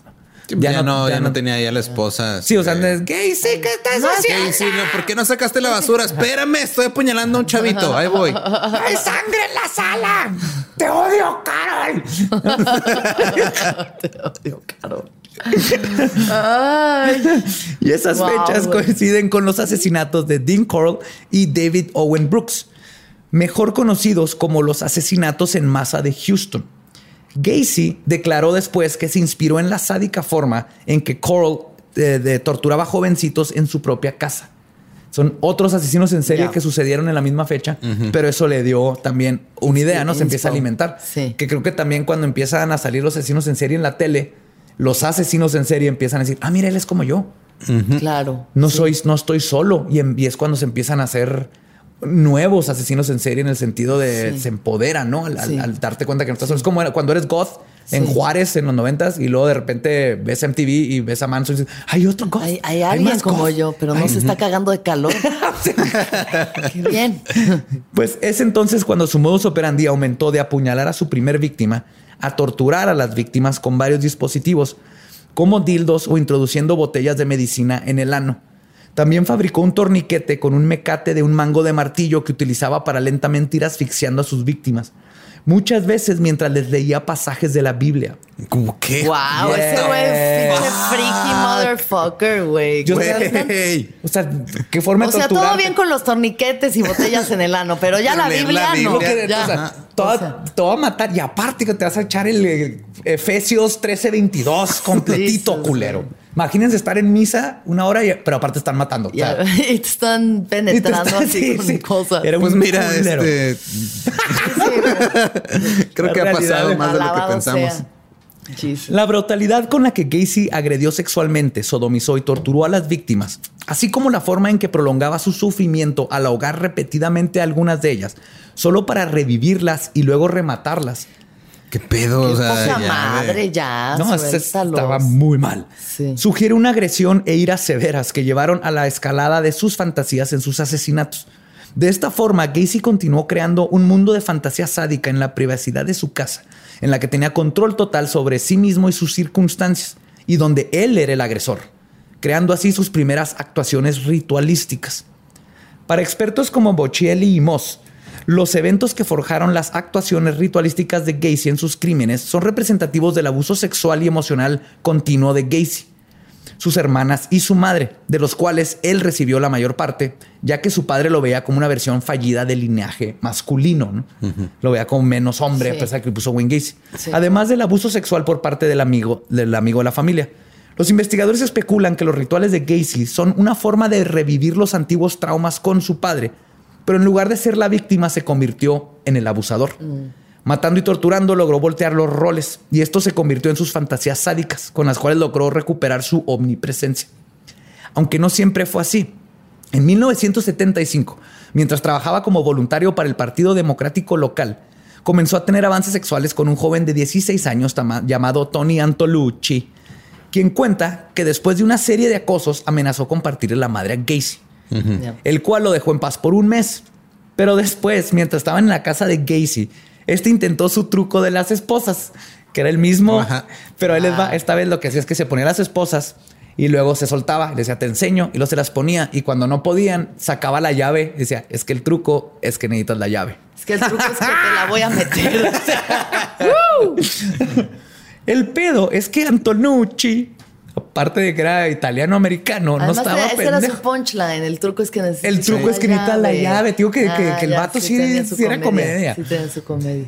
Antonucci no estaba pendejo y era campeón de lucha greco-romana. Entonces hizo la mano más ancha cuando le pusieron las esposas y logró salirse de ellas. Y luego le hizo una llave de lucha a Gacy. Y cuando lo tenía en el piso, le puso sus propias esposas. A huevo, a Gacy. Sí, le partió la madre. No, deja todo, le partió la madre. Estoy seguro que Gacy estaba súper excitado. Ah, sí. que sigue Antonucci. Gacy se salió con la suya pidiendo perdón y diciendo que pues no mames, güey, eres el primero que no cae en mi trampa. Oh, tan listo tú. Todos los niños caen, tú eres un chingón. y Antonucci lo soltó y Gacy ya lo dejó en paz. ahora sí, para siempre. Y también hubo un caso donde abusó sexualmente de otro jovencito que era su empleado, el cual, en lugar de ir con la policía, simplemente llegó con varios amigos a la casa de Gacy y le partieron la madre en su jardín. Ya. Y este Justicia por, la, por su propia mano. Y este incidente ocurrió cuando Gacy aún estaba casado y su pretexto para su esposa fue que el joven estaba enojado porque no le habían pagado cosa que también, como hablamos, era verdad que hacía. Pues durante estos años, a pesar de los altercados con muchachitos y la gente sospechando de sus tendencias efebofílicas y homosexuales, Gacy tenía una gran vida social.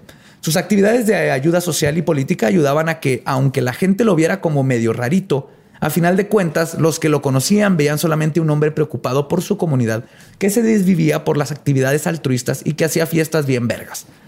Y fue durante este tiempo donde inventó su ya icónica Es que sí huele feo la casa de John Wayne, pero güey. Sí, pero trajo taquiza, mamón.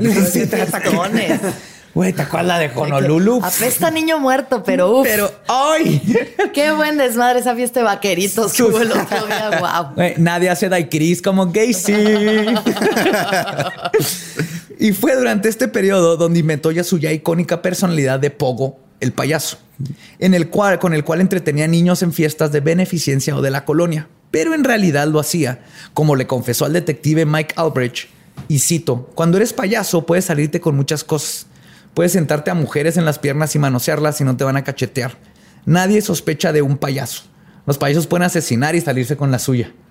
Él ya sabía que no, que aquí mencionó muchachas porque ves que él estaba en contra del homosexualismo. pero al detective, obviamente sabemos que lo que le encantaba era ponerse a niños en las piernas. Claro. Y de hecho, sí revolucionó el rubro de los payasos. No solo eh, pues adelantándosele a eso, sino que el maquillaje de Pogo que diseñó era único. Contrario a los demás payasos de sus tiempos, los diseños tenían muchos ángulos picudos en lugar de redondos. Casi siempre las bocas de los payasos son redondos alrededor de los ojos. Y Gacy son triángulos. Se ve macabro. Tú ves a Gacy y dices, ese payaso es malo. Voy a buscar. Sí, busca. Y esto fue muy curioso para esos tiempos, pero nadie lo notó. Todo en retrospectiva tiene sentido con John Wayne, Gacy. Fue eso lo hacía verse más tenebroso que Bonachón, pero nadie sospechaba. ¿Ya lo encontraste? Ya, estoy, sí. Sí, ponle clown. Estamos ahí en los show notes. Ajá, sí, van a estar los fotos. Ay, sí, lo ves. Yo no deja que mi niño se acercara a esa madre. Pero. O sea, que llegue este duda así de que, ay, bienvenidos a la fiesta. ¿Te fijas cómo, son picos? Hasta la boca termina en pico y los payasos por lo general son curvas para que se vean más redondito, bonachón. Puta, qué horror. Sí. Ajá. Pero todo lo que sube tiene que caer por andar violando niños. y en el caso de Gacy, esto sucedió como pasa en muchos casos cuando asesinó no a un transeúnte o muchacho con familia fuera del estado, sino a un joven ejemplar con calificaciones perfectas en prepa y básicamente un hijo perfecto. Robert Peace, de 15 años, trabajaba en la farmacia Nissan, donde un día vio a Gacy, quien aprovechó que Robert salió a un momento del negocio y le ofreció pagarle más de lo que ganaba si se iba a trabajar con él en su compañía de mantenimiento. Era un 11 de diciembre de 1978 y Robert decidió tomar la oferta de trabajo en ese mismo momento. Se había quitado la chamarra y se la había puesto a su compañera de trabajo porque hacía frío. Regresó a la farmacia a pedirle la chamarra y se fue con Casey. Nunca lo volverían a ver vivo. Cuando no regresó a la farmacia, su madre comenzó a preocuparse y con el paso del tiempo su preocupación se convirtió en temor.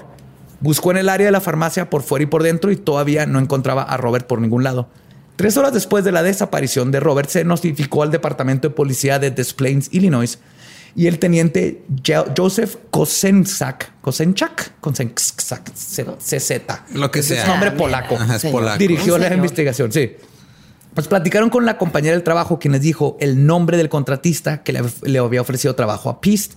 El teniente Kosenchak llamó a la puerta del hombre. Cuando Gacy respondió, el teniente le contó sobre el niño desaparecido y le dijo a Gacy que lo acompañara a la estación de policía para interrogarlo.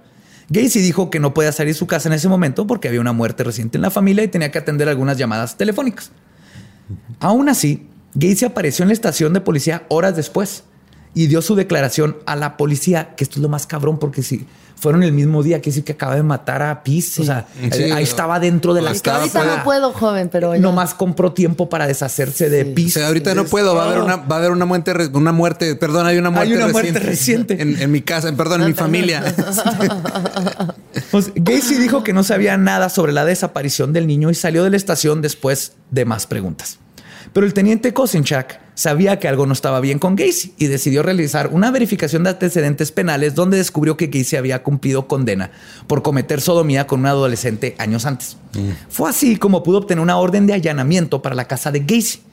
Entraron a la casa el 13 de diciembre donde encontraron, entre otras cosas, agárrense, un joyero con dos licencias de conducir y varios anillos de graduación, incluido uno que tenía grabado el nombre de la clase de West Main High School del 75 y las iniciales JAS, una caja con el perejil de Pazuzu y papeles para fumar, siete películas eróticas hechas en Suecia, pastillas que incluyen nitrito de amilo, o sea, poppers y Valium, una sección manchada de alfombra, fotografías en color de farmacias y droguerías, libros como Adolescentes apretados, los derechos de las los derechos de las personas homosexuales, Bike Boy, pederastía, sexo entre hombres y niños y 21 casos sexuales anormales, la guía gay bicentenario estadounidense, Heads and Tails y The Great Swallow.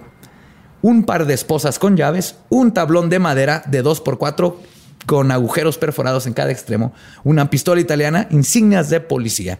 Y también se encontró un consolador de goma de 18 pulgadas en el ático debajo del aislamiento. tremendo, tremendo, Ropa que era demasiado pequeña para Casey, mecate de nylon y un recibo de un rollo de película con un número de serie de Nissan Pharmacy de la farmacia. O sea, fue en la farmacia tenía antes tenían que revelar las fotos, llevabas tu rollito y fue a la farmacia.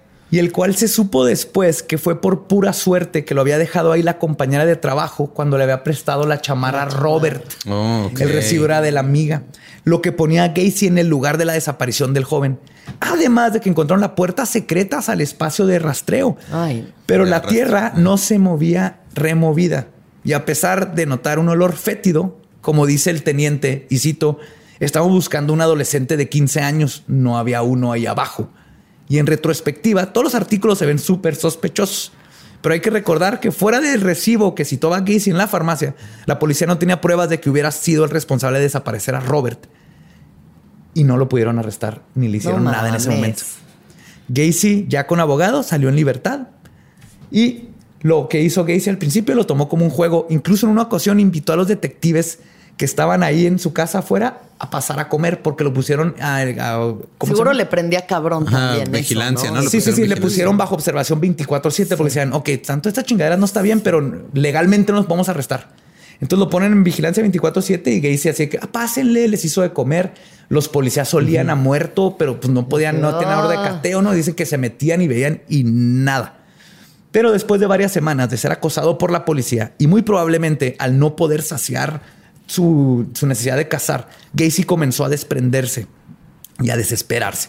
Le pidió a su abogado que sacara un amparo contra la policía, el cual iba a ser otorgado en una semana aproximadamente lo que puso una gran presión sobre los detectives que sigan investigando el caso a fondo. Sí, tienes una semana para comprobar que este güey está que haciendo este güey está haciendo algo y y si no le dan un amparo y tienes que dejar de chingar, qué feo, ¿eh? A veces son. El olor a muerto no es. Ya se está cayendo todo, por favor. Fue mi cargador, perdón. Ya tumbé ahí al. El olor a muerto no es suficiente. No clasifica como el, dildo, pornografía, anillos de niños, licencias de manejar. Pero todo lo puede. Sabe? ¿Quién sabe? Y es que aparte, pues no se imaginaban que había más niños ahí, ¿no? Eh, eh, ellos nomás decían, este vato tiene algo que ver con Robert. Ajá. ese güey tiene que ver con Robert. Sí, es que no creo que sea como muy usual que entres a una casa esperando encontrar 33 cadáveres. Pues no, no es, es como wow, sorpresa. Ajá. Y todo esto se dan cuenta, se están dando cuenta que la desaparición de Robert era solo la punta del iceberg. Y los estudios de laboratorio sobre la evidencia que se llevaron precedían al mismo, predecían lo mismo, perdón. Aparte del recibo, lograron conectar el anillo de graduación con el caso de un joven desaparecido, el que tenía las iniciales. Y cuando los detectives hablaron con conocidos de Gacy, les resultó peculiar que varios de sus empleados mencionaron que los puso a cavar zanjas en el espacio de arrastre, que para drenaje. Entonces, todo empezaron los detectives así que, ok, ok, tal vez esto es más de un solo chavito. El tiempo se le acababa a la policía para concretar una orden de arresto antes de que procediera el amparo. Y Gacy quizás se hubiera salido con la suya si no hubiera, como dicen los profesionales de la ley, pasado de vergas. Se pasó, de, vergas.com.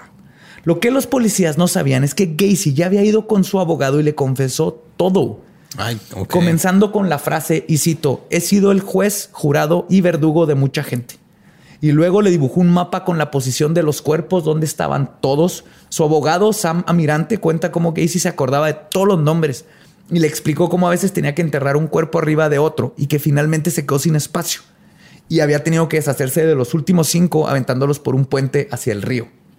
Después de contarle todo, Gacy se quedó jetón en el sillón de la oficina. Amirante aprovechó, el abogado aprovechó para ir con los policías que estaban afuera porque lo están cuidando y decirles, no les puedo contar lo que me acaba de decir mi cliente por el privilegio, pero pase lo que pase, no dejen que Gacy se escape no lo dejen. Qué culero, no, ser el abogado y que te o sea, es como una situación ética. Un abogado no puede decir, tú le cuentas un crimen, dice, yo te mm, defiendo. existe el, privilegio. El privilegio, como es tu abogado, no puede. y si lo hace. mal día parece güey. Sí, y si lo, porque aparte, si lo hace en, la corte, te tumban el caso porque rompiste el privilegio. Se supone que tu abogado, como, como si lo contrató, sí. no puedes. A las 6 o 7 de la mañana del día siguiente, Gacy se despertó, dijo, ¿qué hago aquí? Tengo cosas que hacer. toy. Y se, y se fue. Y ahí les va. Los detectives lo siguieron y vieron cómo Gacy le dio algo a un jovencito en una gasolinera. El muchacho al reconocer el carro de policía decidió ir a decirles que el señor le acaba de regalar mota. Y es cuando decidieron arrestarlo. Porque, por, eso, por marihuana. Por, porque marihuana. Fíjate que hasta se pasaba altos, fumaba mota, este, que lo vieran los chotas, pero no lo querían arrestar por mota o por pasarse un alto porque no tenían pruebas. Pero ahorita ya que tenían lo del anillo y muchas otras cosas, dijeron, fuck it, a la chingada, lo vamos a arrestar en lo que, nomás para que no, se, no se nos escape, ¿no? Con lo que nos dijo el abogado. Y entonces deciden arrestarlo y lograron convencer al juez de darles otra orden de cateo. En su arresto, Gacy se estaba comportando normal Incluso cuando le preguntaron mientras le tomaban las fotos para procesarlo, ¿en qué estado naciste? Contestó, en el estado de confusión. Y se caga de la risa. Y la foto donde lo están arrestando tiene la cara así de, dijo ese chiste, jaja, se cagó de la risa y le nací en el estado de confusión. Ay, ah, les digo que tiene. Ay, mira, mira su confusión, su confusión sexual que lo llevó a matar un chingo de gente. Qué lindo. Pues se caga de la risa confiesa todo, pero dijo que había sido culpa de los niños. Después cambió su versión. Dios me provocaron. Lo mismo que sirve el cardenal, ¿no? De eso sufre el cardenal de, sí, el de Guadalajara. ¿De dónde es El Norberto que decía el Norberto, que sí fue ese güey que dijo que era culpa de los niños. Este, no, no de todos, eh, algunos. Que algunos, querían seducir a los padres. Sí, a veces es culpa de los niños. Qué te pendeja. Pues después cambió su versión a que había sido otra personalidad a la cual llamaban Jack, ya planeando para su defensa que sería inocente por cuestiones de estar loco. Sí, pero era, o sea, eh, lo estaba planeando, ¿no? No era. No, no, no, era, como para hacer el durante todo este proceso, quienes hablaron con él lo describen como un hombre con cero remordimiento que incluso estaba más preocupado porque le fueran a ensuciar su alfombra durante las excavaciones que por sus víctimas. Claro, ¿sabes lo difícil que es mantener la alfombra limpia matando treinta y tantas personas? lo había logrado. lo había logrado. Lo había logrado y llegan aquí a llenar de tierra y de cosas todo. Soy John Wayne Gacy y este es OxyClean. Limpia sangre, semen. Pero para su chinga de este imbécil, no solo le mancharon la alfombra al animal, le tiraron la casa por completo. En las fotos se tuvieron que quitar todo el piso para poder escarbar a gusto y luego empezaron a destruir las paredes entre para buscar evidencia y que también parte de, tenemos que deshacernos de esta pinche casa, no puede seguir. El primer día de excavación encontraron dos cuerpos. Luego detuvieron el proceso por Navidad. Pues claro, ¿no? Nadie quiere estar el 25 de diciembre sacando cuerpos. Y para el 28 de diciembre, la policía había encontrado 27 cadáveres abajo de la casa de Gacy, uno que estaba enterrado en la cochera y tapado con concreto, y cinco cuerpos más que fueron recuperados del río, incluyendo el cuerpo de Robert Pist. Su recurso de declararse inocente por, inocente por razones de insanidad no funcionaron. El juicio duró solo cinco semanas y el jurado lo declaró culpable de todos los asesinatos y lo sentenciaron a muerte en solo dos horas. Wow. Que espérense, en realidad lo declararon culpable en media hora, pero tardaron hora y media en llenar todo el papeleo porque tenían que firmar por cada uno de los 33 casos. Te está diciendo, uno de los dije, en media hora dijimos culpable y va, pero en la burocracia hizo que tardarán no, dos pero horas. Hay que firmar aquí el papel. Maldita burocracia. los papás de estos niños a ver si que me a firmar y todo. Dos copias, Qué señora. Mal día. Y todo antes del año nuevo, caray. Cuando escuchó el veredicto, Gacy dijo, y cito, fue el mejor juicio de la historia de los Estados Unidos e hicieron lo correcto al encontrarme culpable. Pero no me hubieran dado la pena de muerte. Todavía tengo mucho que contar. John Wayne Gacy Jr que quien en ese momento era el hombre acusado de más cargos por asesinatos en la historia de los Estados Unidos, fue ejecutado por inyección letal el 10 de mayo de 1994, a sus 52 años, mientras una multitud afuera de la cárcel se juntaba a pistear y gritar, na, na, na, na, na, na, Wayne Gacy, goodbye. wow. Y esa fue el final de John Wayne Gacy Jr., el payaso asesino. Qué fuerte. ¿Qué tal, Alexis? No, muy ¿Podrás dormir mejor? ¿Ves diferente los payasos? Mira, me estoy quedando en un hotel que está justo donde han pasado muchos feminicidios y... No, no pasaron ahí, ahí estaban los cuerpos. Ahí en el hotel estaban los cuerpos. No en el hotel, en, los campos donde, en los campos donde está En el hotel no mataron a nadie. no es exactamente el hotel, es atrás del hotel. Bueno, atrás del hotel mataron a muchas mujeres y luego después de esta bonita historia siento que hoy me espero una noche así de que mmm, dulces sueños. Ay, gracias. Fue lo máximo escuchar esto. las imágenes de mi cabeza ahorita no tienen precio. Pero aprendiste mucho los, el, número de ingredientes que tiene Kentucky Fried Chicken. Claro, ajá, Dejarte esposar por payasos. No se dejen esposar por gente a la que no conocen y a la que no confían. No maltraten a sus hijos si son gays. no. ¿Qué más? ¿Qué más aprendimos que este no manchen la alfombra? el cloroformo no es instantáneo. El cloroformo tarda más cinco minutos en hacer minutos efecto. Y tiene que estar constantemente y hay que estarlo poniendo cada dos minutos.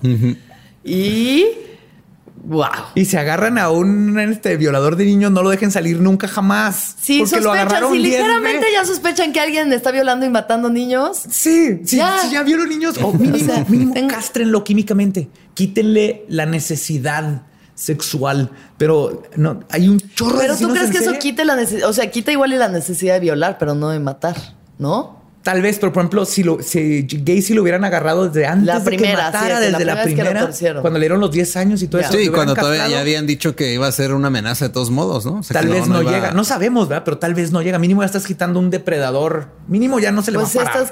pues no se le va a parar, sí. Sí, y, sí, la falta de testosterona, cuando te castran químicamente, sí baja la testosterona y sí baja el impulso sexual bastante. Hay muchos estudios.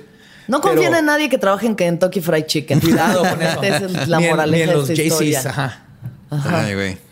Hay que cuidarnos. Y no, adultos vestidos de payaso, cuidado. No, cuidado. No dejen solos a sus niños. No dejen que sus hijos se sienten las piernas de nadie, de ningún de señor. ni de Batman. No sean esos señores. De, nadie, de, ningún señor, de ningún señor disfrazado de nada. O sea. Regla general. Hay que, rule of thumb. Rule of thumb, hay que cortar con ese linaje de tíos. Acabemos Aquí, con. Esta generación detiene a los tíos tocadores. La efebo... Efebofilia. Efebofilia. Efebofilia.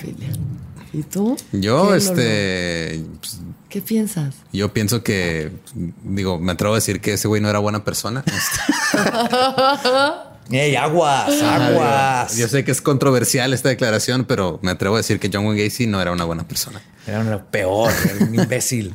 no, es que sí, o sea, siempre, siempre y, entre más casos vemos sea en cualquier parte del mundo, siempre hay como como, que a veces la, ley es la que se da en la madre sola, güey. O sea, a veces ellos mismos se ponen, o sea, en, aras de no caer en, abusos, se ponen de repente trabas solos. entonces de repente no pueden ejercer bien la autoridad porque ellos mismos dicen, no, tenemos, necesitamos una causa probable, necesitamos una orden de cateo, necesitamos cierta o cualquier cosa. Sí, en ese caso está mejor aplicarla como en México de eres culpable hasta que decíamos lo contrario, ¿no? No lo como allá que eres, inocente hasta que, se compruebe lo contrario. Sí, más que en México pues no funciona por eso, pero allá nada, pero O sea, Wayne Gacy si no se hubiera pasado de vergas y hubiera llegado a darle mota a un niño en una gasolinera sabiendo que lo están siguiendo. Ajá, lo hubiera hubiera conseguido su amparo y entonces nomás era tener cuidado, no, no hubiera. Pero al final es lo que pasa con muchos de los criminales, quieren que los cachen, ¿no? Sí, yo creo que una parte de Gacy tenía que ver con, aparte, ya teniendo la policía, creo yo, está perdiendo el control que tenía por estos dos años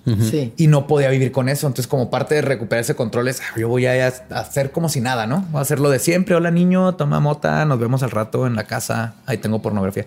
También eso, legalicen la mota. No mames, todos los niños aquí casi todos agarró ofreciendo mota y pornografía. Sí. Pornografía ya es gratis. Mota tiene que ser legal para que no pase esto con nuestras futuras generaciones. Legalizando la marihuana, no sé qué tanto puede ayudar a que dejen de matar niños. Ya no los puedes atraer con mota. No, pero un niño menor de edad tampoco podría comprar Exacto, mota tampoco podría comprar mota legalmente. Fuck. Más bien es legalicen este comprar mota desde los 12 años. Legalicen la mota para los bebés y gotitas. Sí, cuando todavía está en desarrollo el cerebro es cuando más este, bien les puede hacer que se les abra la mente y que no los abran señores. Eduardo Espinosa no es doctor. No olviden eso. ¿No soy doctor?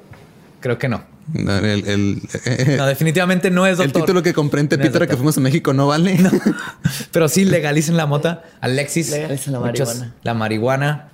Un placer haberte tenido. Un placer, un placer gracias. Gracias, gracias por todos estos terrores Creado otro que voy a tener hoy.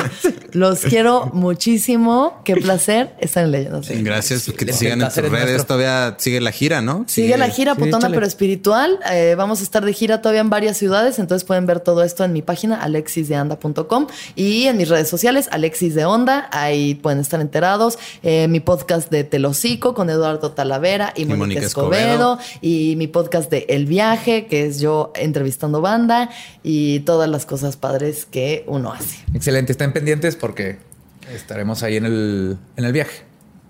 En el viaje, sí, claro. Sí, sí, sí. por supuesto. vamos a, a crossover, crossover. Vamos a tener un crossover del viaje. Entonces, escuchen, estén pendientes y no maten niños. No, por favor. No maten niños. si algo pueden llevarse de hoy es no matar niños. Y pues. A nosotros nos pueden seguir como Leyendas Podcast en todas las redes sociales. Eh, suscríbanse, denle, el, pónganle la campanita y todo eso. Campanita, subscribe, eh, cinco estrellas, las que nos merezcamos, pero sí califiquen, porfa. Acuérdense que tenemos Patreon. En patreon.com diagonal leyendas podcast. Tenemos muchos regalitos bien padres para A mí me pueden seguir en redes como ningún Eduardo. Y a mí como Elba Diablo.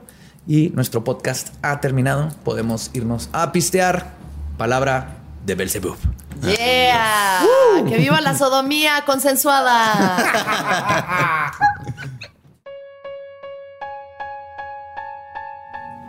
Debimos haber conseguido a Kentucky Fried Chicken para que nos patrocinara este episodio.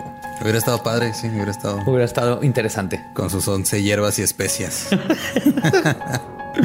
Pues llegamos a la parte donde nosotros les damos las gracias a todos ustedes, los que nos escuchan, mandándoles saludos a los que nos los piden. Les digo, son un chorro, pero vamos tratando de sacar a todos, todos, todos los que se puedan, porque los queremos un chorro y esta es la forma en que les agradecemos.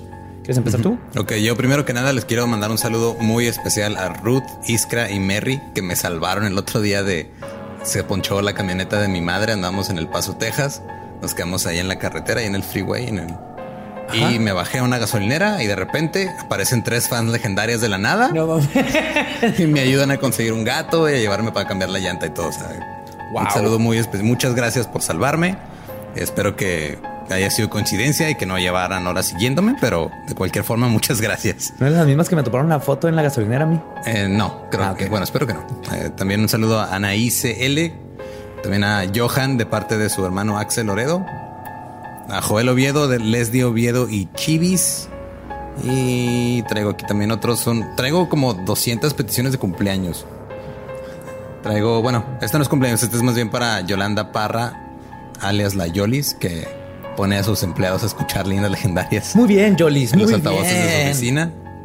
También este, un saludo a Nancy García, un saludo a la mamá Nancy García que, que, la, envició allá en Querétaro, que pronto vamos a andar por allá, entonces oh, estén ahí pendientes.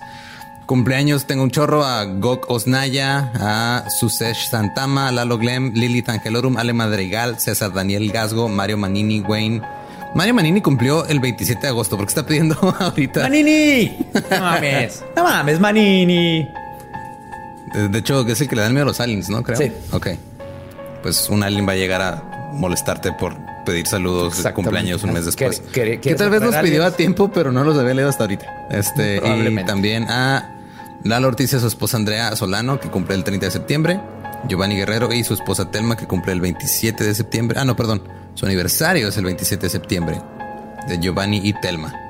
Perfecto. Y a, y a Efraín Amarilla, nada más él, porque es desde Paraguay y dijo que si no lo saludamos nos va a echar al crupi. No, no, no, no, quédenselo, quédenselo, por favor. Oye, pues yo tengo saludos para Kirvan, de parte de su mamá. Tiene 11 años y nos escucha. Ah, eso, no está bien. Esa es una mamá chingona. A el Charlie 04, a Sam Campoy, Y a Laura Montes para sus compas, así le dicen Laura Montes. Al Mr. David RGM, Mafer Ontiveros, Neftali Oirvides, Cecilia Mork Main, Jesús Bernal, César de parte de Denise, a Catuaxli Torres. ¿Catuaxli? Catuaxli. Wow. A Ginny. tan peculiar. Sí, Catuaxli. Está en Catuaxli. Sí, ahí lo tiene. ¿qué, ¿Qué significa? Porque no sé qué ¿Cómo? significa. ¿Por qué si puedes pronunciar eso y otras cosas no? A ver. No sé, genes por tanta tortilla y frijol, los genes mexicanos me permiten. Batallo con el, la- el idioma del rey de España. A Ginny y sus hijos Cami, San, sí, Santi, Poncho y Patty.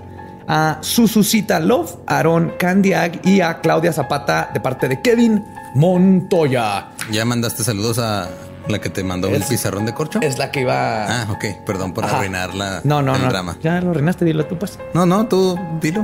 No, ya no quiero. ¿Ya no quieres? No. No te creas. ah, nomás que. Oh, ya lo perdí. ¿Era Andrea? Sí, ¿verdad? No, Alejandra. Alejandra, perdón. Perdón, Ale- Alejandra. Alejandra nos mandó, bueno, fue para mí, porque yo soy el que lo va a usar. Un pizarrón de corcho que ya vieron, me urge. Ahí estaba en el Instagram para mi cuarto y está increíble. Ya lo llené de hojas y se va a estar llenando de hojas y les voy a mandar fotos. Una- un saludo muy grande también a su novio, porque sé que los dos nos lo mandaron. Llegó en Amazon bien bonito en su paquete y oh my God. Mil, mil gracias. Ayer estuve todo el domingo acomodándolo, tomando medidas, cómo iba a quedar todo. Un abrazo y un beso muy grande. Muchas gracias y que son- Hermosillo. Y luego cuando, llegamos a ir también nos van a llevar a comer tacos. Uh, tacos sonorenses. Oh, yes. Unos burritos con sus tortas o vaqueras. No sé si me acabas de alburar, pero suena delicioso. No, no, son las tortas de harina así súper enormes, bien chingonas que se ven en Sonora. Oh, oh, yes. Pues excelente. Creo que eso ya fueron todos los Fueron saludos. todos por hoy. Sí, fueron bastantes. Fueron todos por hoy. Gracias por escucharnos. Síganos en todas las redes, píganle subscribe y todo eso que ya les decimos siempre. Y los queremos un chorro. Y nos escuchamos el próximo miércoles macabroso aquí en Leyendas Legendarias. Adiós. Bye.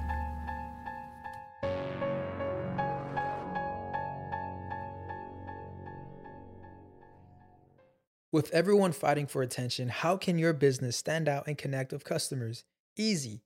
Get Constant Contact. Constant Contact's award winning marketing platform has helped millions of small businesses stand out, stay top of mind, and see big results fast. Constant Contact makes it easy to promote your business with powerful tools like email and SMS marketing, social media posting, and even events management. With Constant Contact, you'll reach new audiences, grow your customer list, and communicate more effectively to sell more, raise more, and fast track growth. Don't know much about marketing? No sweat. Constant Contact's writing assistant tools and automation features help you say the right thing at the right time every time. Plus, you can send with confidence, knowing your emails are actually reaching your customers thanks to Constant Contact's best in class 97% deliverability rate. I'm a small business owner, and I believe that this is a great tool for other small business owners. In small businesses, you need to create a team. And if you're starting by yourself, Constant Contact can be the team that you need. Tackle any challenge with Constant Contact's expert live customer support. Plus, everything's backed by the 30 day money back guarantee. So get going and start growing your business today with a free trial at constantcontact.com. Just go to constantcontact.com right now. Constant Contact, helping the small stand tall. ConstantContact.com.